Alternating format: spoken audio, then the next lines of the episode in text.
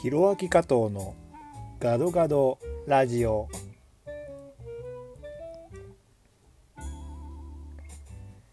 皆さんこんにちは。ミュージシャンシンガーソングライタータレント MC テレビ番組のホスト2冊の小説の翻訳をしています加藤弘明です。この番組はインドネシア日本そしてアジアを股にかけて活動する加藤弘明がざっくばらんにお話しさせていただく番組です。今日は7月の9日なんですけれどもえー、インドネシアのコロナウイルス大変なことになっております。1日の陽性患者増加数またもや新記録を大幅更新いたしました。今日は1日で2657人の方が陽性と診断されました。これで合計が7万人を超えましたね、まあ、回復してる人たちがその半分約半分3万2,000人。そして、えー、死亡者が3417名。まあ、前日から58人増えてしまいましたということでですね。まあまだまだとどまるところしないというかインドネシアはまだ第1波ですよね。収まったことがないので第1波。収まってくるのはいつになるのか全く皆目見当もつかないですけれども、まあ、収まったとしてもまたそこから油断するっていう ことは全世界で起きているので、まあ、第2波というのがあると考えると今年いっぱいはもうコロナですね。コロナと共に生きていくしかないですね。もともとこの新型コロナウイルスというのはまあ言ってしまえばインフルエンザとか風邪とかそういうものに近いものなのでなくなるっていうことはおそらくないんですよね。だからどうにかしてこう一緒に生きていくっていうことをしなきゃいけないと思うんですけど、まあ、インドネシアはそれをどう折り合いをつけていくかっていうところにこれからもかなりこう悩まされるんじゃないかなと思いますね。まあ、一方日本でも、まあ、特に東京ですかねニュースを見てるとまあ検査数を増やしてるっていうのもあるんでしょうけど、まあ、200人ぐらいですか1日の陽性者数陽性者数ね。っていうことを考えると、まあ、まあ今までもいたんでしょうけどねあのー、若い人たちは基本的には自分がウイルスを持ってることに気づいてないというのがほとんど無症状無自覚無症状っていうのがほとんどだということなのでまあいたにはいたんですけど検査数を増やしてなかったので陽性と診断されなかったっていうだけの話で、うん、まあ別に特段焦ることはないのかなっていう数字だとは思うんですけどね東京も僕は。まあインドネシアから見てるとですけど。まあでも今日もですね西ジャワっていういわゆるバンドゥンとか、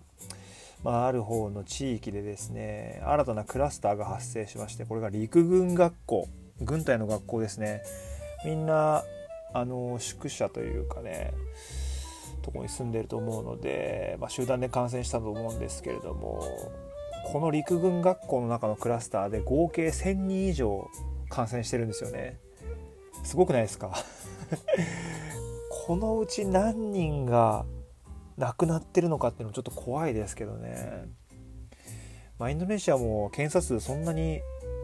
大きく増えてるわけじゃないのでその状態でこれだけの陽性者数がいるってことは、まあ、もう何倍もいるんでしょうね本当はね。っていうふうには思いますけどね。亡くなってる方も病院に来て亡くなってる方っていう数だと思うので、まあ、そうじゃなくて家で亡くなられてる方もかなりいると思うので、うん、全員がやっぱり病院に行ける環境ではないのでね、まあ、そう考えるとかなり大きな数字になってるんでしょうね。実際は。うん。でもですねこれは、まあ、先ほどツイッターの方にもねあのいつもこのラジオを聴いてくれてる方からメッセージがあったんですけどもそのちょっともう気がめいるとまあ、東京もね1日の感染者数最多の224名でしょ。で雨季に入って雨もしとしと降ってるし多発する地震やらまあニュースとしては育児放棄して彼氏に会いに行って子供を死なせてしまったとか、まあ、大雨でね九州地方の方かなり大きな被害を受けているというニュースを僕も耳にしていますので、えー、一刻も早い復興をね祈ってますけれどもあともし亡くなられた方がいたらねあのご冥福もお祈りしながらなんですけどもまあやっぱりねニュースを見てるといいニュースってそんなにない、まあ、本当はあるんですけど、まあ、目についたり入ってくるニュース情報っていうのはやっぱかなり気がめいるものが多いですよね。うんまあ、インドネシアももちろんそうです。あのいろんなところに歪みがあったり、えー、この新型コロナウイルスでの悲しいニュースっていうのはもちろんのこと、まあ、それとは関係ないところでいろんな歪みの中から出てくる悲しいニュースだとかそういったものっていうのはやっぱり本当に世界中に溢れていて、まあ、僕自身もそれを目にして悲しい気持ちになったり落ち込んでしまったりっていうこともありますし、まあ、ニュースだけじゃなく自分がやってること自分の生き方自分が積み重ねているものそういったものが、まあ、少しずつ崩れてしまったりえーと、自信を持てなくなってしまったり、まあ、自分の生きる意味だとか自分は何でこうやって生きてるんだろうとかね。まあそういったこう自らへの問いっていうのも状況が状況なだけに増えてくるような気がしていて僕自身もやっぱりそうで自分に向き合う時間が多ければ多いほどなんでこんなに足りないことだらけなんだろうとかなんでこんなにできないことばっかりなんだろうとか周りにいる人たちまあそれから同業の僕は僕はもちろんエンタメで働いてるんでねエンタメ業界の他のタレントさんとかミュージシャンとか見てああ単純に羨ましいなと思ったり自分はなんて力がないんだろうとかね思ったりまあ日々しますけどね。うん、まあ、それと向き合いながら今もなんとか生きてるっていうことなんですよ。なので今憂鬱な気持ちになったり悲しい気持ちになったり落ち込んでしまっている人がいるとしたら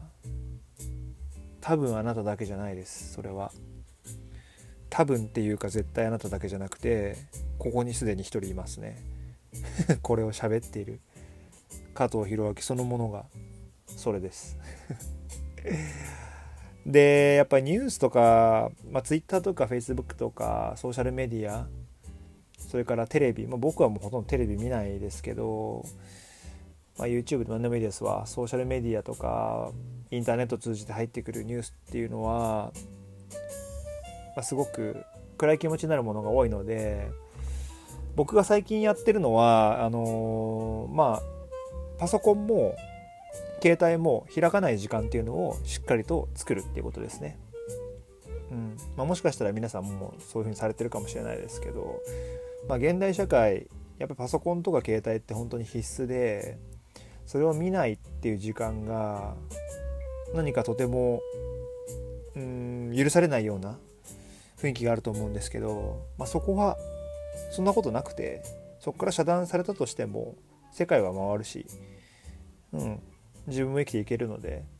一回ね携帯もパソコンも閉じて電源切ったりして過ごす時間っていうのを本当に少しでもいいんで30分でも1時間でもいいんで作ってみると全然こう生活も変わってくるんじゃないかなというふうに思いますね。僕は少なくとも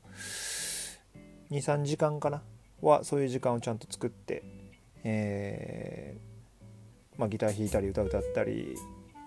何かあの電子機器に携わらないとかねインターネットにこう触れないっていう時間を確保してます、まあ、そんなことをしてみると少し気分が改善されるかもしれません。是非やってみてください、えー、今は夜中なんですけど、まあ、先ほどえー、YouTube ライブトークセッションということで、えー、日本の女性ヘビーメタルバンドアルディアスっていうバンドのドラマーのマリナさんっていう方をゲストに迎えてお話しさせてもらって、まあ、すごい昔からの友達だったんで、まあ、今はアルディアスに入ってものすごい大きな箱でライブしたり、まあ、何千人っていう人の前で演奏したりとかしてるマリナさんなんですけど、まあ、昔から知ってるんで、うん。まあ、何人かしかいないお客さんの前で演奏してる姿とか、まあ、自分と一緒に音楽やってくれた時間もあったりしてそういったことを思い出しながら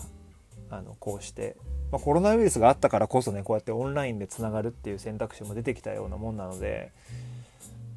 新しくできたことの一つっていうことで感謝してますね。うん、こうやってつながれるのはすごい嬉しいし僕も久しぶりに話して元気をもらいました。それを少しでもね皆さんにお届けできればなというふうに思ってライブストリーミングさせてもらったんですけど楽しんでもらえていたら幸いです、まあ、毎週金曜日自分一人でライブ配信を YouTube でやってるんであの悲しい気持ちになったり寂しい気持ちになったりした人がいたら金曜日の夜インドネシア時間の9時日本時間の11時ちょっと遅いんですけどぜひ遊びに来てください。明日の金曜日もまたライブ配信させてもらいます。ということでお時間ですね、えー、インスタツイッターグラツイッターインスタグラムひろあき加藤39でやってますのでぜひフォローしてみてください。またいろんなコメントや、えー、反応もお待ちしています。ということで体元気に心もしっかりいたわって過ごしていきましょう。加藤弘明でした。参拝順パラギーテレマガシー